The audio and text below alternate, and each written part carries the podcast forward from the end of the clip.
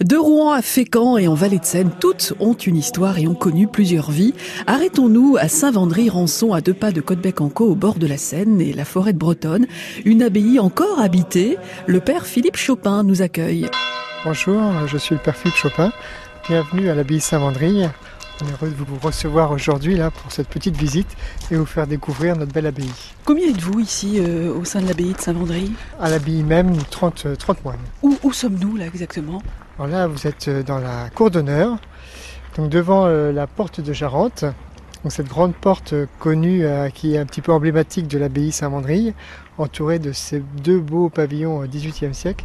Et c'est un petit peu ce qu'il y a de plus récent qui vous accueille. C'est-à-dire qu'elle remonte à quand cette abbaye? Donc l'abbaye a été fondée en 649 mais les Normands n'ont rien laissé subsister au IXe siècle.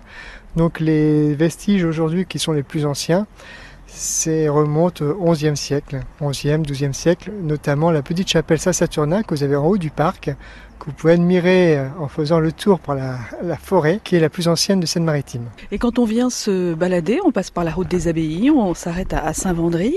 Qu'est-ce qui est accessible au, au, public ici sur le site? En visite libre, vous pouvez aller euh, traverser les anciennes euh, ruines de l'abbatiale du XIVe siècle pour aller admirer notre nouvelle église, mais qui date quand même du XIIIe siècle, avec cette magnifique charpente du XVe. Et aussi en visite euh, guidée, vous pouvez admirer euh, une partie du cloître, surtout, qui est un des plus beaux de Normandie, avec celui du Mont-Saint-Michel. Pourquoi il faut venir à Saint-Vendry, Père Chopin? Parce que c'est un lieu très beau, qui apporte beaucoup de paix, et que les moines sont toujours heureux d'accueillir. Ça fait partie un peu de leur vocation.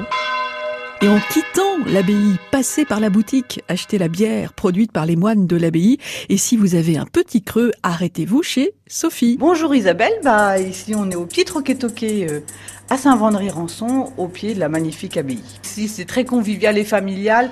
Je suis ouverte l'après-midi très tard, voire pas du tout fermée de la journée. Ce qui fait que même si on se promène, on a un petit creux à 16 heures, je fais ça un peu talon de thé. Mais si vous voulez manger du salé, il n'y a aucun problème. Voilà. Donc on se dit à bientôt Sophie. Au plaisir de vous recevoir, à bientôt. À Saint-Vendry-Rançon. Et demain, nous nous arrêterons sur cette route des abbayes à l'abbaye du Bec et Loin dans l'heure.